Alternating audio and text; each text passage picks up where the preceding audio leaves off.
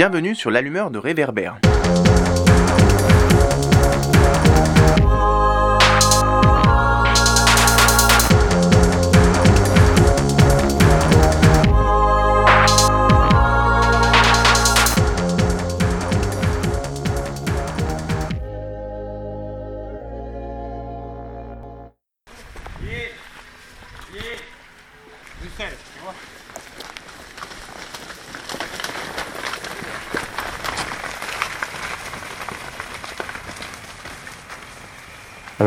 Ferme elle est située à l'Escure, c'est une commune de 500 habitants dans l'Ariège, proche des Pyrénées. On est dans le Piémont pyrénéen à 500 mètres d'altitude. Et la petite ville la plus proche c'est Saint-Giron avec 10 000 habitants. On est une zone de campagne très peu peuplée en fait. Bonjour tout le monde, bienvenue sur le podcast L'Allumeur de Réverbère. Aujourd'hui c'est moi David Brites qui animerai ce 14e épisode. On reste dans le même département que lors du précédent puisque ce nouvel épisode prend lui aussi place en Ariège, dans la région de l'Occitanie, cette fois dans la petite commune de l'Escure. Aujourd'hui, on donne la parole à Christophe Goiset, 52 ans, éleveur et agriculteur, qu'on a interviewé le 1er août 2021 et dont vous avez entendu la voix en ouverture de Alors petite précision, en amont de l'interview, Christophe m'a confié préférer le terme de paysan à celui d'agriculteur et il revient sur ce point au cours de l'entretien. Il y a quelques années, Christophe et sa femme Florence ont fait le choix de faire passer leur activité agricole et d'élevage en bio et c'est justement sur leur expérience de cette transition pour respecter le cahier des charges bio qu'on a voulu l'interroger afin d'avoir le point de vue de quelqu'un du métier qui a déjà un peu de recul sur l'évolution en bio de son exploitation. Petit rappel incontournable, le label Agriculture Bio, c'est un label de qualité français créé en 1985 et fondé sur l'interdiction d'utilisation de produits issus de la chimie de synthèse. L'entretien a été l'occasion, vous le verrez, d'échanger plus largement sur l'évolution et le devenir du métier de paysan en France et autour des problématiques agroalimentaires en général. Sans plus tarder, je vous laisse avec Christophe qui ouvre l'entretien en nous faisant un petit historique de la ferme qu'il a hérité de ses parents avant d'échanger avec moi sur son expérience de transition en bio. On a par ailleurs ponctué l'épisode de courts extraits de sons de la ferme. Très bonne écoute!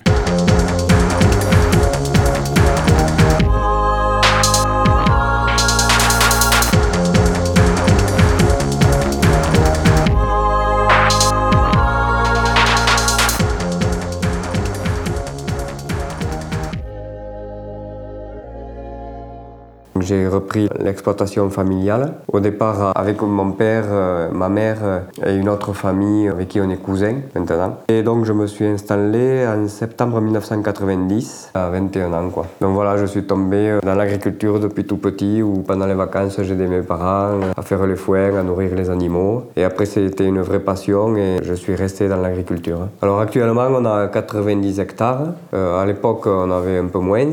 Mon père avait des moutons et l'autre famille avait des vaches.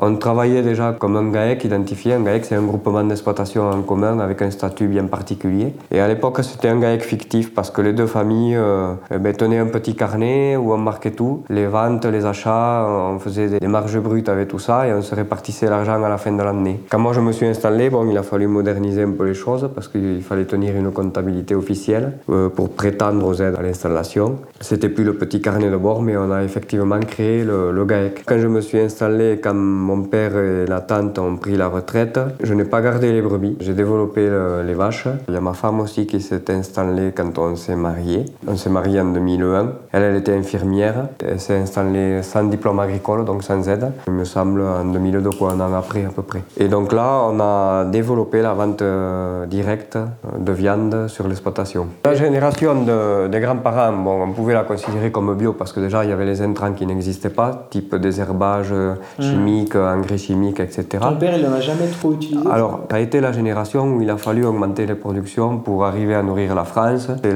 les années où la technique agricole, pour augmenter la production, c'est le plus développé. Donc, à eux, on leur a enseigné effectivement d'augmenter les rendements de céréales, notamment, euh, puisque pour les animaux, c'est plus difficile. Mais il y a eu la sélection aussi génétique des animaux qui a fait qu'on a amélioré quand même les élevages. À travers leur génération, il y a eu quand même beaucoup de modifications qui se sont passées. Euh, les couples dans les maisons familiale, ils se sont souvent séparés des grands-parents. Ils ont eu une vie de famille euh, avec une amélioration dans les maisons, avec l'électroménager et tout ça. Et, ensuite aussi au niveau des techniques agricoles. C'est eux aussi qui ont connu euh, les premiers tracteurs, par exemple, la mécanisation agricole. Donc il y a eu toute cette évolution qui a fait que déjà les fermes se sont déjà un peu agrandies à ce moment-là, mais ils ont connu aussi le développement des quantités produites à l'hectare. Et donc c'est vrai qu'on leur a appris aussi à, utiliser les produits qui sortaient de l'industrie pour améliorer ses rendements. Mais on ne parlait pas encore de bio. On ne faisait pas le distinguo. On ne faisait pas le distinguo, non. Eux, ils ont suivi, c'était des grandes avancées parce que, par exemple, pour le maïs, le binage se faisait à la main, à la bêche, pour enlever les mauvaises herbes. Et on leur a dit que le désherbant, ça pouvait enlever les mauvaises herbes. Donc, au niveau de la charge du travail physique, c'était une révolution quand même aussi. Mais on leur a pas dit euh, que les désherbants, ça avait aussi une incidence sur la santé. D'ailleurs, à l'époque, ils se protégeaient pas pour désherber. La mécanisation s'est accrue. Au fil des ans, elle s'est modernisée. Elle est devenue de plus en plus performante, de plus en plus millimétrée. Pour eux, ça a été quelque chose qui, qui les a confortés dans le bien-être. Tout se faisait à la main. Hmm. Et c'était très physique.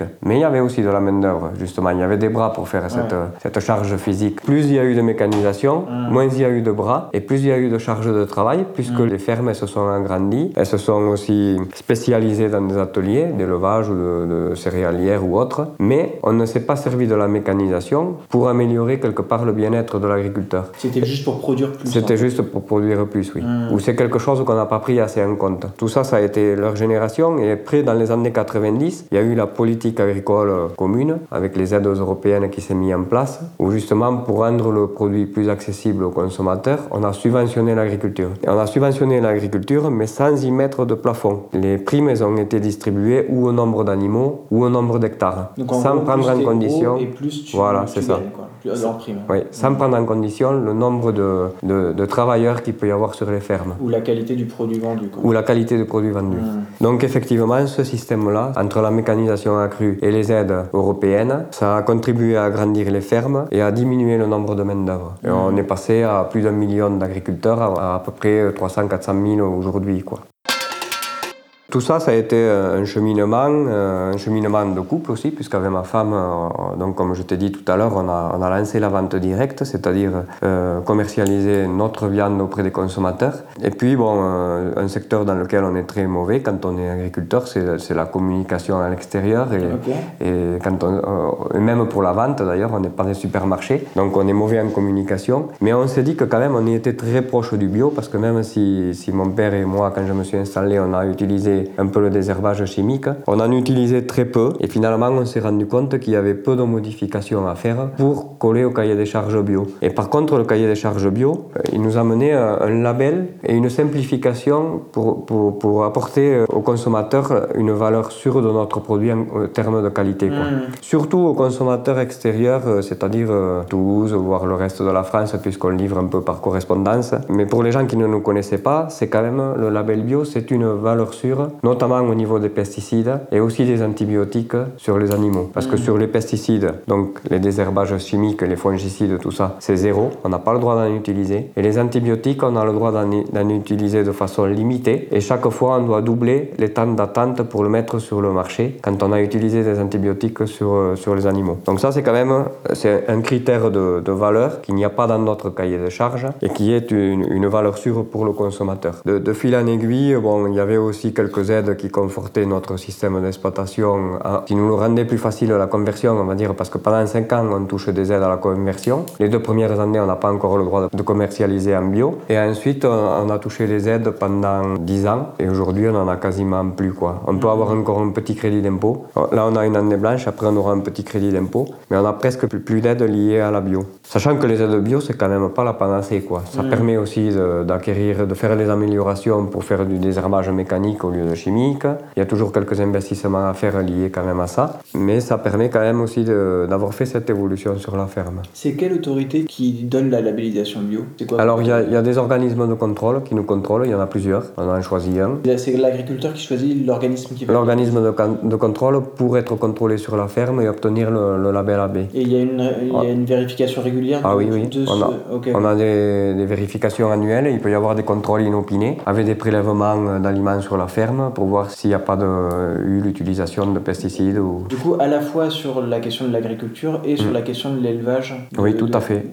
Pour, pour avoir le label bio jusqu'à la poche de viande, il faut que l'ensemble des ateliers qui travaillent notre viande soient aussi agréés bio, c'est-à-dire l'abattoir en ce qui nous concerne et les salles de découpe avec qui on travaille. Nous, on a des vaches euh, à viande de race limousine. On fait naître des veaux. On en a 60 vaches sur les 90 hectares. Donc, on fait naître à peu près 60. J'ai euh, vu que tu te les répartissais en quatre troupeaux, c'est oui, ça oui, oui.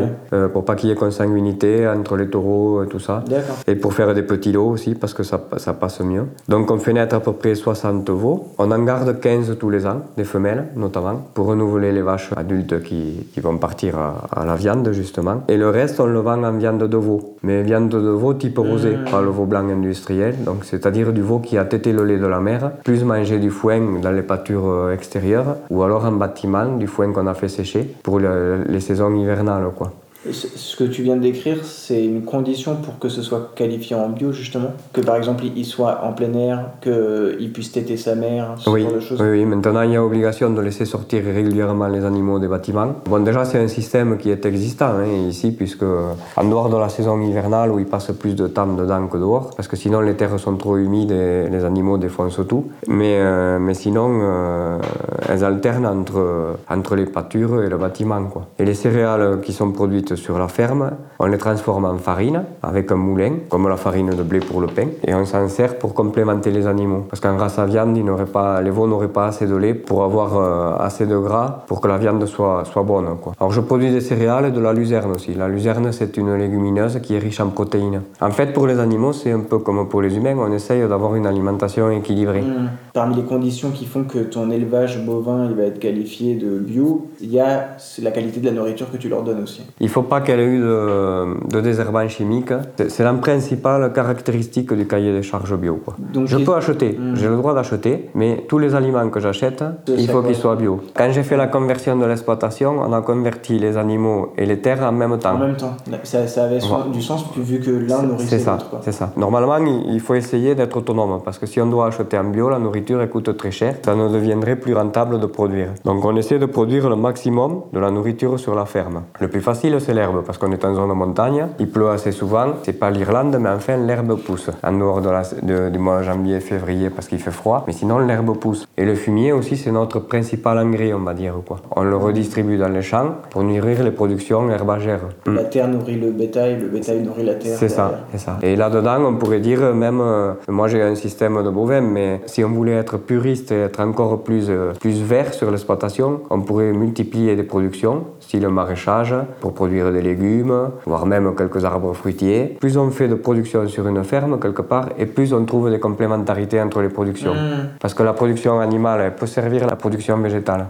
Et du coup, on utilise de moins en moins d'intrants extérieurs. Et c'est là aussi où on utilise le moins de, de carbone. Et c'est là où on est le plus propre. Mais tout ça, ce n'est pas dans le cahier des charges AB quand même. Ça va pas jusque-là. Ouais.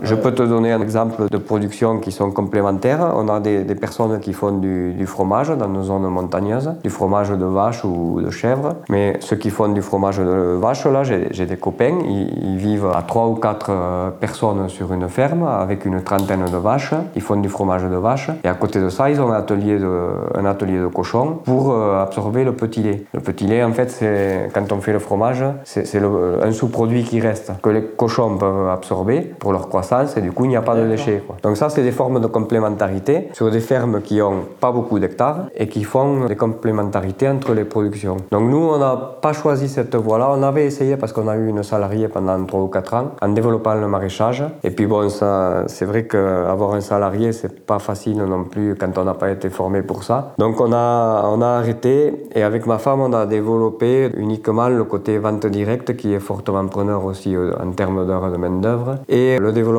d'un magasin euh, euh, à Toulouse entre producteurs. On a aussi beaucoup milité pour sauver la- l'abattoir local parce qu'un élevage euh, sans un abattoir de proximité, il ne peut pas faire de vente directe. Quoi. Il est situé à Saint-Giron Il est situé à Saint-Giron. Il y a eu une mobilisation de plusieurs producteurs et c'est les producteurs qui, qui ont trouvé la solution pour sauver l'abattoir en 2010. On a, on a créé une société coopérative d'intérêt collectif. Donc les bouchers y ont participé. Euh, on avait encore un ou deux grossistes aussi dans le coin. Et avec tout ça, on a pu sauver l'abattoir. Et du coup, tous les agriculteurs qui sont en vente directe dans notre d'autres zones de montagne, ils peuvent utiliser cet abattoir à très peu de kilomètres. Il faut savoir qu'il y a des départements en France où il n'y a plus, plus d'abattoir du tout, ou alors un abattoir qui appartient à un industriel qui n'a rien à faire de petits agriculteurs qui font un peu de découpe pour eux. Quoi. Tout ça, il faut savoir que ça ne figure pas dans le cahier des charges d'agriculture biologique. Le label AB, il ne prend pas en compte la proximité. Et là, par exemple, tu parlais de, du magasin à Toulouse, mais vous vendez aussi ici, dans le coin de Saint-Giron, de l'Escure, etc.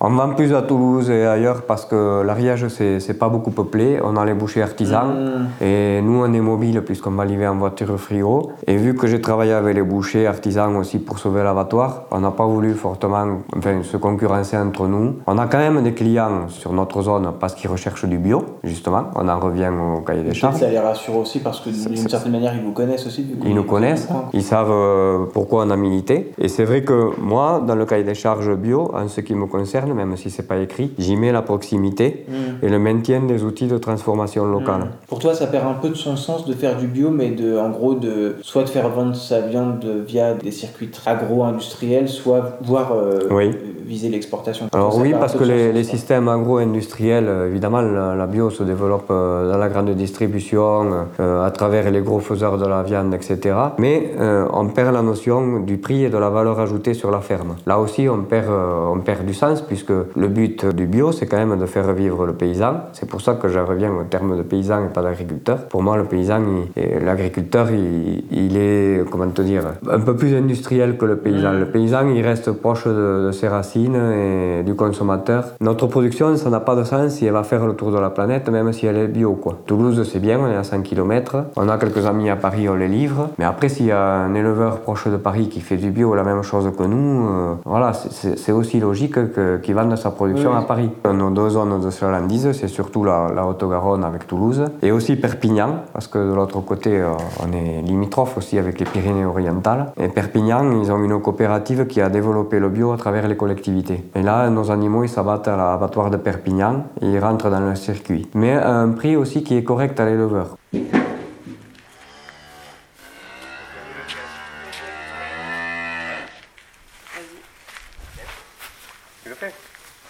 Combien Nous pas trop plein, tu le fais attacher là. Au deux, ouais. Première pause, ici on est dans la stabulation, là où les vaches passent l'essentiel de l'hiver. Au printemps, elles sortent et sont réparties en 3 ou 4 troupeaux. L'été, seules les vaches pour engraisser destinées à être envoyées à l'abattoir restent dedans, ainsi que les veaux qui ont des problèmes de naissance ou les vaches qui ont des besoins vétérinaires spécifiques. Je vous laisse encore quelques secondes de son de la stabulation à l'heure où Christophe et Landry nourrissent les vaches avant de reprendre l'interview.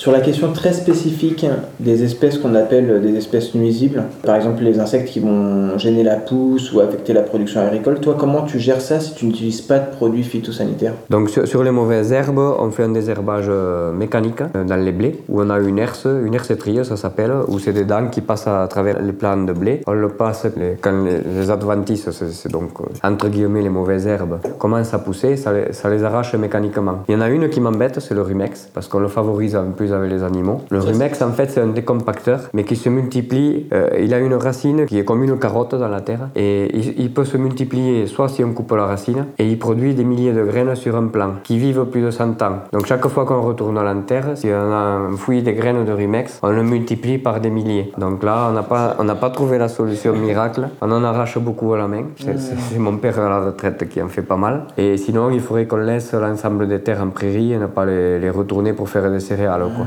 Et avec le désherbage mécanique, on n'arrive pas à, les régler, quoi. Ou à les réguler, qu'il y en ait quelques-uns. Il faudrait jamais les laisser euh, grainer. Il faudrait toujours les arracher avant que la graine, tu vois. Mais ça suppose quand même y passer à la main, quoi. Et pour les insectes, on fait des associations, en fait, de céréales. Euh, on appelle ça des métailles en élevage. Ils sont déjà plus équilibrés pour la ration des animaux, parce qu'on associe plusieurs espèces, donc de céréales, voire de légumineuses mélangées. C'est-à-dire qu'on peut faire du blé, de l'orge, de l'avoine, mélangé avec des, pois ou de la fève pour, pour produire produire les protéines. Et donc le fait de multiplier les espèces, on limite un peu les maladies. Il y a toujours quelques espèces qui dominent. Et à, la sortie, on a un rendement qui reste cohérent pour du bio. Il est moins bon que dans du conventionnel. Mais comme nous, on n'est pas dans des zones céréalières, ben avant, on faisait entre 30 et 40 quintaux de céréales et, et j'arrive à faire quasiment pareil aujourd'hui en bio. Il faut faire plus de rotation sur les parcelles avec d'autres cultures c'est-à-dire éviter la monoculture, ça c'est mmh. sûr. Nous, on alterne avec les prairies, avec les luzernes aussi. Derrière une luzerne, la luzerne, il faut savoir qu'elle capte l'azote,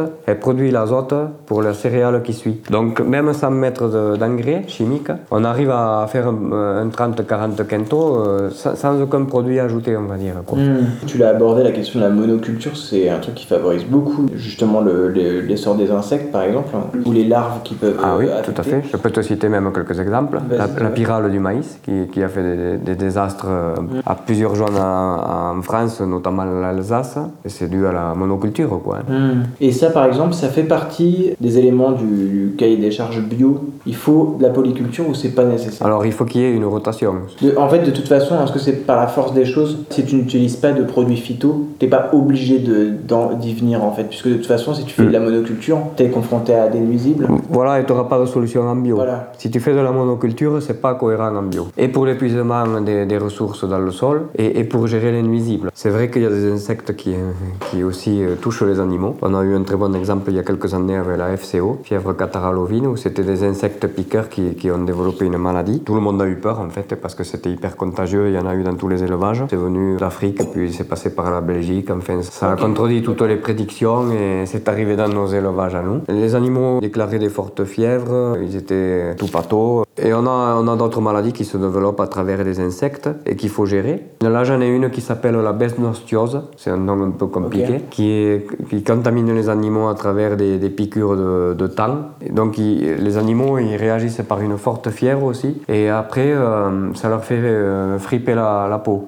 S'ils vont même jusqu'à un stade avancé, ça leur fait, euh, comme on appelle ça dans le jargon, la peau d'éléphant. Hmm. Ils peuvent aller jusqu'à la mort. Et les mâles, ça les rend stériles. Comme on les a pour la reproduction, c'est hmm. pénalisant pour, pour le troupeau. Quoi. On s'est aperçu quand même qu'il y avait une immunité sur le troupeau.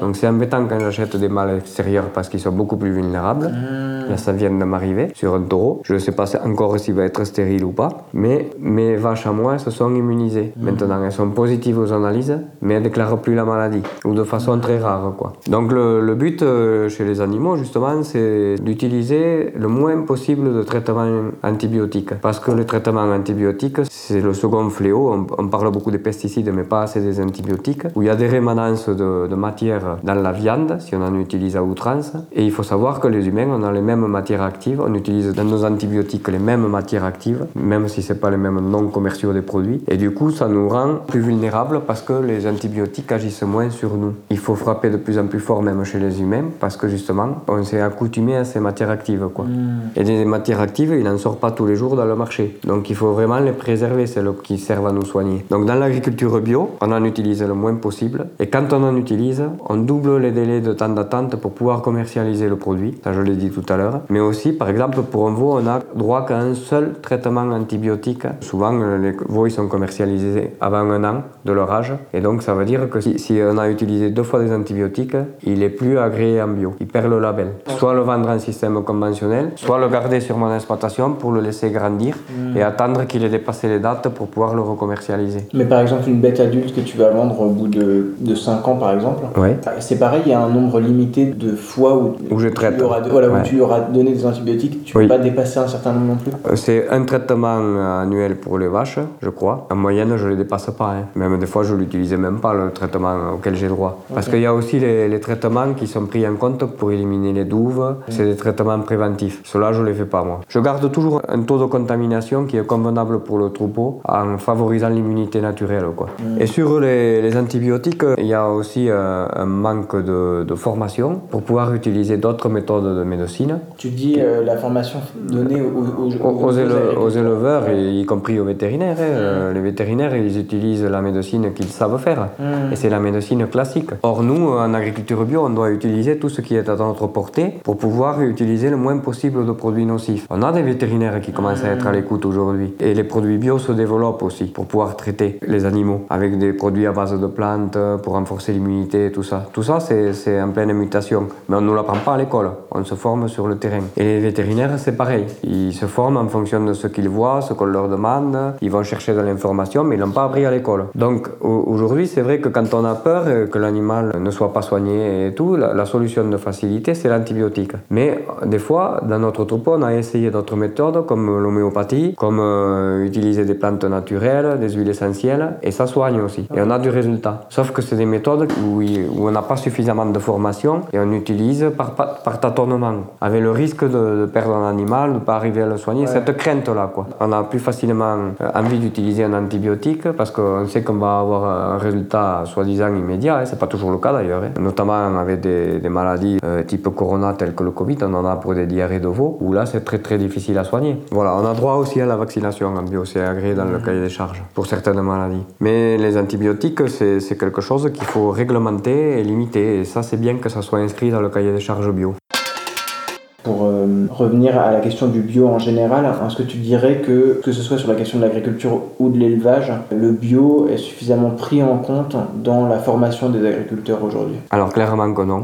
La formation agricole, moi je trouve qu'elle n'a pas suffisamment évolué depuis l'époque où j'y étais moi. Et justement, les matières d'agriculture biologique ne font pas partir d'un module spécifique dans la formation. Hmm. Après, il y a moyen de faire peut-être des spécialisations en bio, mais il faut en avoir la volonté après hmm. avoir fait un bac ou, un BTS. Certaines écoles en parlent un peu plus, certaines écoles ont fait eux-mêmes la conversion de leur exploitation, mais sur la formation en tant que telle, euh, elle n'est pas suffisamment faite. Il n'y a pas la, la volonté non plus de de, la faire euh, correctement. Ou de, laisser le choix aux jeunes de pouvoir faire un choix entre les deux modèles. Par contre, après, on a un organisme national qui s'appelle la Fédération nationale bio, et où il y a, avec les CIVAM dans les départements, régulièrement des formations euh, sur des trucs bien, bien spécifiques. Mm. Ça, on y a accès quand on est installé déjà. Je vais me faire un peu l'avocat du diable. Mm. Euh, qu'est-ce que tu réponds aux gens, et clairement il y en a beaucoup, qui disent que l'agriculture bio, ça ne peut que rester marginal, que la production en bio est insuffisante pour nous nourrir tous. Qu'en gros, une agriculture qui utilise des herbicides, des insecticides ou des pesticides par exemple, ou pour l'élevage qui recourt à des antibiotiques, c'est la seule agriculture qui est capable de nourrir tout le monde, voire de produire suffisamment pour exporter. Alors moi,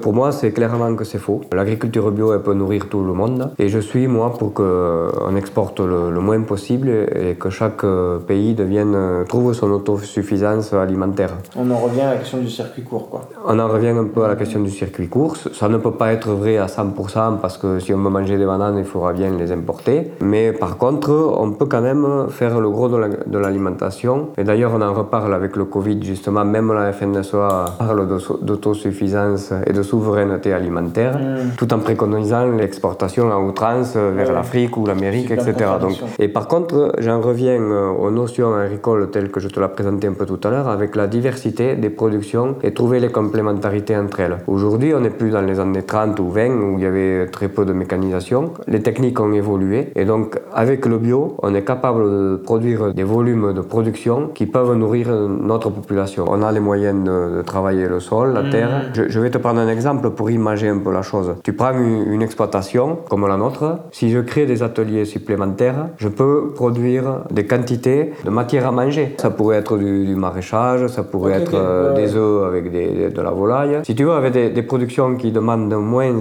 sur, sur l'hectare et qui peuvent être complémentaires de, de l'une à l'autre. En légumes, par exemple, nous, on fait une petite surface de pommes de terre, on en commercialise, mais on a des rendements super bons. Rien qu'avec le fumier de vache et, sans aucun traitement, parce qu'on peut faire une rotation où on les met jamais sur la même place et du coup, il n'y a, a, pas trop de maladies, et tu vois. Donc ça veut dire que des, des kilos de pommes de terre, euh, voire des kilos d'autres légumes, on peut en produire sur notre exploitation. Mm. On peut produire une ou plusieurs catégories de viande. On peut arriver à trouver des complémentarités.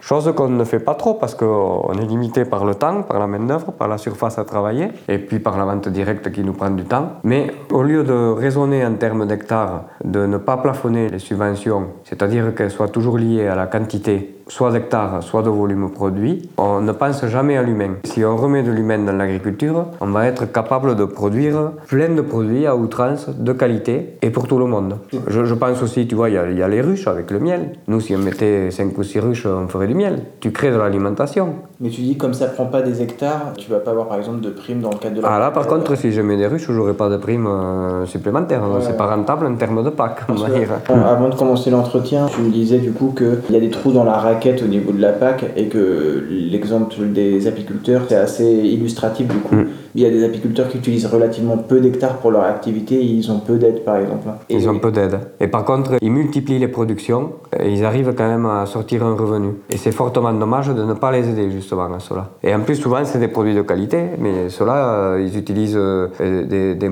des méthodes agricoles, euh, même au-delà du cahier des charges bio, type permaculture, avec très peu d'intrants, avec pas beaucoup de moyens, uniquement de, des moyens humains, et ils font de la production. Alors, ils font des marchés locaux, mais en volume de, production alimentaire par rapport à la surface, c'est phénoménal le travail qu'ils font ces gens-là. Tu as utilisé la formule les aides ne prennent pas assez en compte l'humain. Alors je vais te citer un exemple pour l'imager, ça sera peut-être plus simple à expliquer. La production laitière en France. Les, élevages laitiers, ces dernières décennies, ils ont fait qu'augmenter les hectares et le volume pour coller à un prix du marché industriel très bas parce que les industriels, ils ont mis la base très basse. Et donc, c'est des exploitations qui ont vu une décroissance de la main-d'œuvre, avec des surfaces qui dépassent les 100 hectares, voire même des fois beaucoup plus. Un nombre de vaches conséquent, des primes, beaucoup de primes, qui soit financent le matériel, soit les aides PAC liées aux hectares. Quand tu parles de matériel, c'est par exemple les aides de la région pour les investissements Oui, oui parce que les, les, investissements sont aidés euh, souvent par la région et c'est des investissements colossaux pour faire une production euh, assez industrielle, mmh. finalement, du lait. Et finalement, ce système là il a fait que l'agriculteur, il connaît un volume qui n'est pas décroissant de travail, bien au contraire, parce qu'il a augmenté sa capacité de production, son nombre de vaches, même s'il a de la mécanisation, il, il y reste deux traites par jour qui sont assez conséquentes, il a toute la gestion du troupeau, toute la production de l'aliment du troupeau, et donc c'est une personne qui n'arrête jamais. 365 jours sur 365. On l'a perfusé, il produit un prix du lait qui est abominable lié à la transformation des grandes de l'agro-industrie euh, du lait. Donc celui-là, le pauvre, finalement, il a une exploitation qui est difficile à transmettre mm. pour la succession parce qu'elle a une valeur de capital qui est énorme. Donc son exploitation, elle devient intransmissible. Mm. Lui, il a une surcharge de travail et s'il a en plus quelques problèmes de santé en vieillissant qui arrivent, il perd le moral, voilà. Et là, il n'y a plus personne qui l'aide, quoi. Il finit de mm. s'enfoncer petit à petit. Donc si, à côté de ça, on avait subventionné sur cette même exploitation l'idée de mettre plusieurs ateliers de production, plusieurs actifs ou de produire différents de transformer en fromage En fait, pour être clair, ce qu'on a subventionné, c'est pas l'amélioration de sa qualité de vie à lui en tant que producteur. Tout à fait. C'est pas l'amélioration de la qualité de son produit, c'est mm. juste l'augmentation du volume de production de lait. Quoi. On voulait qu'il fasse du lait en très grande quantité pour peut-être faire baisser les prix aussi. Pour oui, que, tout à fait. Parce qu'après, on en a eu trop en plus. Il y a eu les quotas laitiers, on a eu trop, de, trop, de, lait. Le prix du lait n'a cessé de diminuer. On lui a dit toute sa carrière qu'avec les aides, plus d'aides, plus il allait produire, et eh bien plus il de salaire. Et ça a toujours été faux. Et toi, tout à l'heure, tu utilisais le terme de perfusion. Du coup, si le prix baisse, ça veut dire que lui, il est toujours plus dépendant des aux aides, en fait. Oui, jusqu'à certains élevages qui sont allés à la faillite avec un volume énorme d'aides. Un tracteur, aujourd'hui, un tracteur neuf, il vaut 100 000 euros. C'est des gens qui ont investi des sommes phénoménales d'argent. Du coup, il y a des gens qui finissent par euh, gagner plus avec les aides qu'avec. Ah, tout à fait. Ça, c'est souvent le cas. Ça, c'est souvent le cas, y compris dans les céréales. Aujourd'hui, si on leur enlève les subventions, euh, ils ne vivent plus. Et même nous, dans nos systèmes, là, euh, même en bio, si on nous enlève les subventions, ça peut devenir compliqué. Et pourtant, on a gardé un prix de vente qui reste euh, assez élevé. Donc ça veut dire aussi qu'on a faussé le prix du marché des produits agricoles. Le consommateur aujourd'hui, c'est plus où il en est, il est perdu. Un prix euh, qui est très bas du, du, litre de lait, que la grande distribution va dire au consommateur, oui, nous on a fait en sorte que vous ayez le, le litre de lait à très bas prix. En fait, c'est tout à fait faux. On aura subventionné la ferme à outrance, on subventionne même les industriels pour la transformation. Donc quelque part, le consommateur en tant que contribuable, il, est trompé. A payé en fait. Il est trompé, il, a, déjà payé. il a payé beaucoup plus que même s'il n'achète pas le produit, il a déjà payé. Alors évidemment, quand il va remplir son caddie, il le voit pas, mmh. mais à travers l'impôt, hein, puisque c'est l'Europe qui nous redonne les subventions, à travers l'impôt, il a financé ce système. Quoi. Mmh. Au lieu de financer directement un nombre d'agriculteurs sur les terres de son pays ou de son continent, puisqu'on peut parler euh, au niveau de l'Europe, et alors les, pays de l'Est, ils sont en train de vivre la même évolution, malheureusement. Ils perdent les paysans. Et aujourd'hui, euh, en France, ça devient dramatique. On arrive à la fin du système, quoi, parce que 300 000 agriculteurs pour tout le pays, c'est rien du tout. Il faut vraiment que, le, que, les citoyens et les consommateurs disent là, stop, il faut mmh. remettre de l'actif sur les fermes. Nous, on veut financer des paysans. On veut limiter le modèle industriel pour manger bien, et on veut financer des paysans. Et ça, ça redevient cohérent. Pour toi, ça passe par un éveil des consommateurs? Alors, ça ne sera pas suffisant. Il n'est pas organisé, le consommateur. Le mmh. consommateur, il, va faire ses courses tout seul. Euh, C'est-à-dire que si quelqu'un euh, décide de changer pour acheter de la bouffe bio, c'est pas son geste individuel Son geste individuel, s'il va acheter du bio, s'il choisit une ferme, évidemment qu'il est très important puisqu'il va mmh. faire vivre euh, des, des, fermes comme la, comme la nôtre, celles des copains qui font le marché, etc. Ça, c'est super important. C'est ce qui se met quand même en place. Mmh. Ça évolue. Mais pour changer le système au niveau des aides et tout ce qu'on vient de dire, il va falloir que ça passe par la forme politique. Et là, le consommateur ou le citoyen, il n'est pas du tout organisé. En fait, c'est l'électeur qui a un C'est l'électeur. Voilà, c'est l'électeur et puis peut-être d'autres moyens que les urnes pour mmh. faire entendre cette voix-là. Parce que le politique, s'il y a suffisamment de monde qui fait entendre une voix, peut-être il en tiendra compte. Alors les usages des, pesticides, euh, c'est d'éliminer euh, certaines catégories de, petits animaux, d'insectes qui vivent dans le sol et qui ont chacun leur rôle à jouer. Sinon, ils n'y seraient pas. La nature, quelque part, à la base, elle est bien faite quand même. En diversité, quand même, on s'aperçoit qu'on a perdu euh, beaucoup de faune et de flore. Et dans les techniques, comme on pourrait citer notamment la, permaculture, il y a des techniques qui permettent justement de faire vivre le sol avec la matière organique, de remettre tout ce monde-là, hein, les insectes, tout ce qui dégrade dans le sol, pour servir aussi les plantes. Et là, euh, même, même chez nous, là, mon fils qui était là tout à l'heure, il, a fait des petits essais dans le jardin hein, en, mettant euh, du compost de gazon ou au pied des framboisiers et on a une production énorme de framboises. Il y a des techniques toutes simples d'association de plantes ou, justement de techniques de compostage sans trop travailler le sol pour justement régénérer les insectes et tout ce qui dégrade dans le sol et obtenir aussi des bons résultats. On a tendance à se former avec euh, la parcelle de, de jardinage là, parce que c'est là où on voit les effets les plus concluants. Parce que vous avez un petit potager, c'est ça? On a un petit potager, mais après, c'est des techniques qu'on peut mettre aussi justement dans, la production euh, fourragère pour les animaux, sur les céréales, euh, sans utiliser des intrants extérieurs. Quoi. Quand on mmh. fait de la monoculture, euh, on puise tout le temps les mêmes éléments dans le sol. Et le fait de le retourner mécaniquement tous les ans, voire mmh. plusieurs fois par an, on tue les vers de terre, on tue les insectes. petit à petit, on appauvrit le sol. Plus on, on enlève la matière organique du sol, celle qui le régénère, le sol, celle qui le fait vivre. Et plus quelque part, on va rendre fragile la plante qu'on cultive. D'où la nécessité d'utiliser de plus en plus d'intrants. C'est un cercle vicieux en fait. En agriculture biologique ou en permaculture, on essaie justement de faire vivre le sol pour que les plantes, elles aient ce qu'il faut sans les traiter. Et souvent, c'est des techniques qui obtiennent de très très bons résultats, qui ont fait leurs preuves, quoi. mais qui ne sont pas suffisamment enseignées aussi.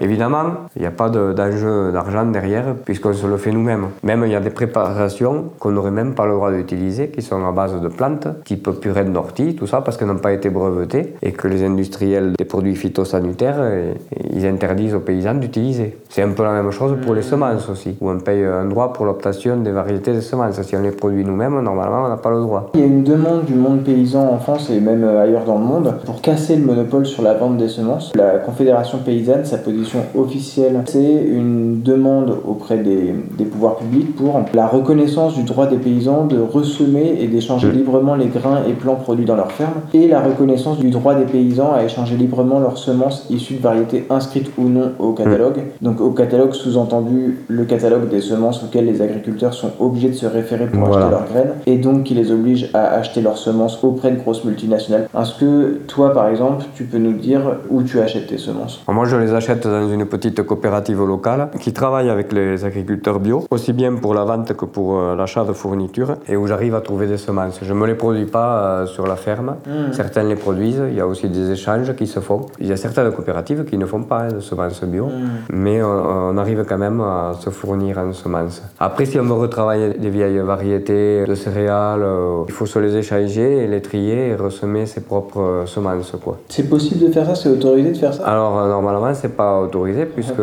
l'industrie de la semence ne, ne, le tolère pas. Quoi.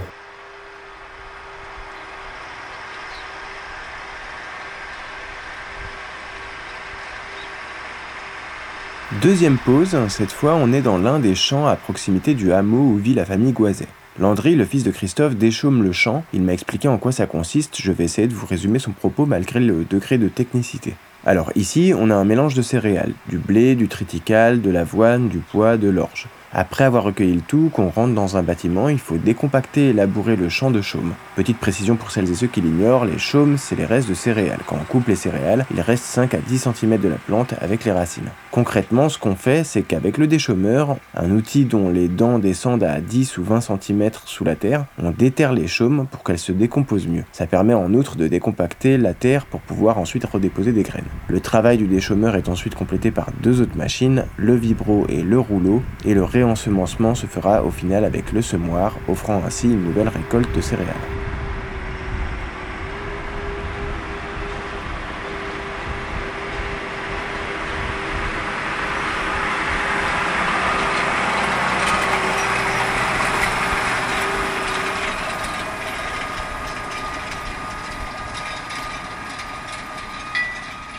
J'aime bien le, concept de l'agriculture paysanne qui a été créé justement, je crois, par un Basque et qui reprend plusieurs critères. La façon de produire sur l'exploitation, la rémunération de l'agriculteur, la transmissibilité, je ne sais pas comment on dit, de l'exploitation, la façon de la rendre transmissible pour les générations futures, que ce soit dans le cadre familial ou hors cadre familial, et la qualité des produits, la consommation de CO2. Ça prend tous ces critères-là, sans forcément avoir le, le label bio. Ça prend aussi la dimension humaine, les emplois locaux, le maintien de la transformation locale pour pouvoir faire des produits en circuit court, hein, pour les produits qui doivent être transformés, style viande, fromage. C'est-à-dire ça prend en compte aussi la valeur ajoutée des produits, quoi. De créer de la valeur ajoutée à partir de la matière première. Donc là, en montagne, on a plein d'exemples, hein, avec des, fromages qui valorisent énormément le prix du lait, qui multiplient par 4 ou 5 le prix du lait, comme parlait tout à l'heure, là, 1 euro et quelques par les industriels. Pour la viande, c'est pareil. Il y a des porcs charcutiers qui peuvent aller jusqu'à 12 à 15 euros le kilo, alors que le porc industriel, il vaut 1 euro aussi. Quoi.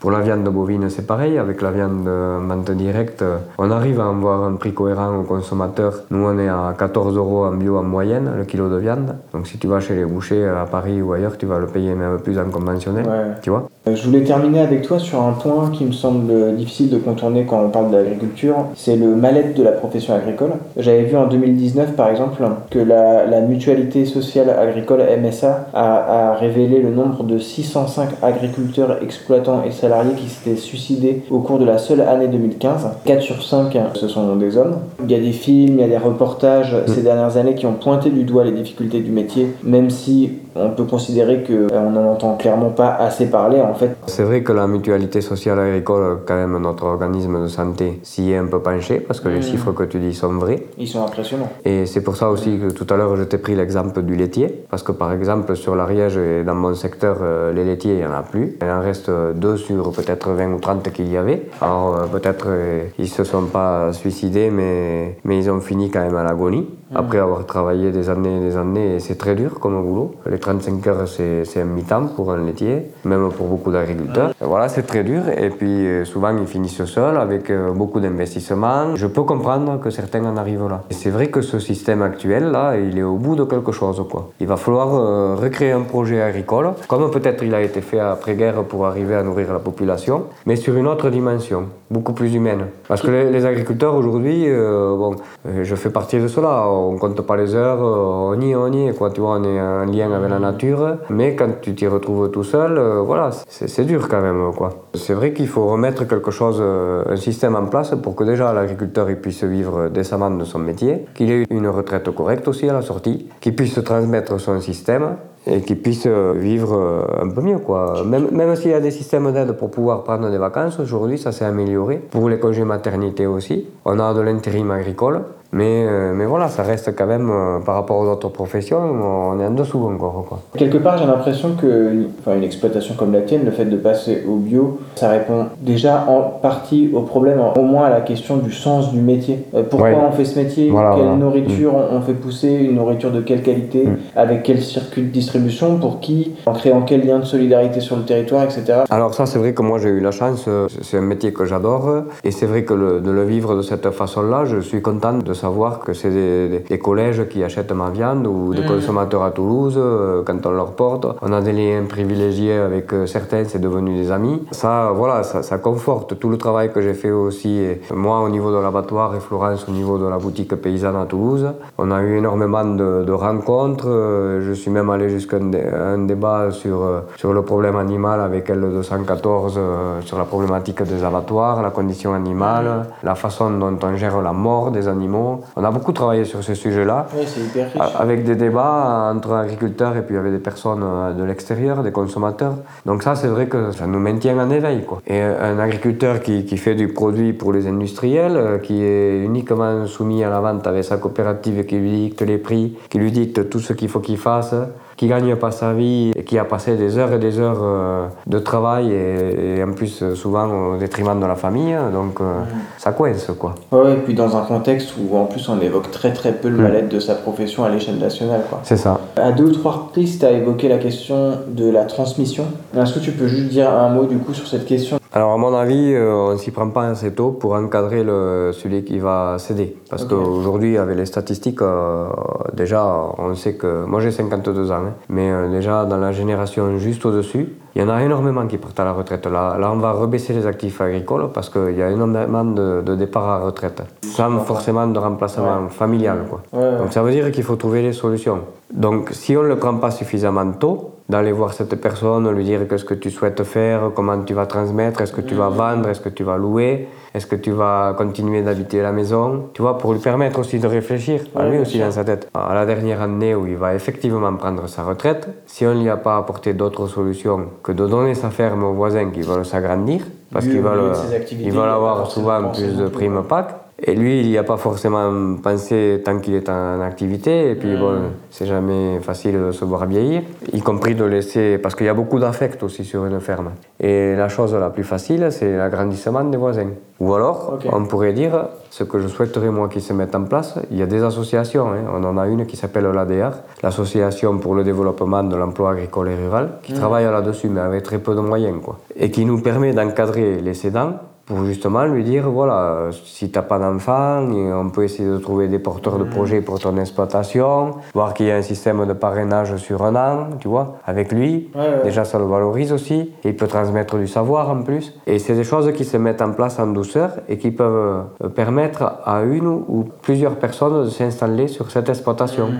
Chaque fois qu'il y a une exploitation qui est engloutie par les trois ou quatre voisins qui gravitent autour, mm. c'est une perte d'installation. Nous, on le voit comme ça, quoi. On le voit comme ça parce qu'on perd des opportunités d'installer et de modifier un peu ce système. C'est très difficile puisqu'on a les aides qui vont à contresens, puisque finance, euh, chaque fois que tu augmentes, tu ouais, bien sûr. Voilà. Donc, il faut aider les, les cédants et en plus, ceux qui ne sont pas du milieu agricole, il faut les aider à monter leur projet des fois, ils ont fait des formations, des stages, des fois, ils sont en tout début d'élaboration du projet. Et après, il faut arriver aussi à trouver les fonds pour reprendre une exploitation. Mm. Puisque le cédant, quand même, tel qu'il soit, il faut qu'il reparte avec un capital. Donc ce capital aussi, euh, si c'est une exploitation conventionnelle, même comme la nôtre, il est assez énorme. Il y a des bâtiments, si tu les évalues à la valeur réelle des choses, mm. pour un repreneur, c'est énorme, quoi. Alors moi, il y a un monsieur qui m'a dit un jour, et qui est décédé aujourd'hui, qui nous a aidé à monter la, boutique euh, à Toulouse, le magasin donc des paysans. Il était arboriculteur, il avait des, pommiers dans le Tarn. Il s'est empoisonné avec les pesticides parce que sur les vergers, ils utilisaient, je sais pas combien, de, un nombre de traitements à l'année, c'était assez phénoménal. Et puis il est passé en bio, hein, il est passé en bio, mais il a chopé une maladie liée aux pesticides qui a d'ailleurs été reconnue. Mais quelques années après, il en est mort. Et moi, je lui dis, bon, tu sais, euh, je désherbe quelques ronces parce qu'on est envahi dans la montagne par les ronces, euh, un peu les rumex, et, et, voilà, après, on est très proche du bio. Et alors, il m'a dit, mais pourquoi tu le fais pas? Puisque tu es très proche, j'ai une maladie et je vais en mourir. Sur le coup, on te dit, il te dit ça, il parle encore, quoi, il est pas mort. Mais il avait raison, il en est mort quelques années après. Et ce monsieur-là, il nous a marqué parce que c'était quand même. Euh, il était dans notre réseau, en plus, il pensait comme nous, mm. et il en, est, il en est effectivement mort. Et c'est vrai que le peu de traitement que je faisais, je prenais pas forcément toutes les précautions pour les faire déjà. Pas un bras de chemise, il fait chaud, bon, t'y vas, paf, t'en prends toujours un coup de vent. Là, on s'est dit, bon, ça y est, il faut arrêter les conneries. Euh, même si on en utilise très peu, puis par rapport aux consommateurs, c'est pas crédible, tout ça, il faut, faut faire autrement, quoi. Donc les ronces, on les coupe à la débroussailleuse à dos. On en fait, on est pas mal mécanisé quand même aussi. Toutes les zones où on peut passer avec le tracteur, avec le tracteur. Puis on en fait quand même pas mal à la main quand même encore. Mmh. Ça demande de la main d'œuvre, quoi.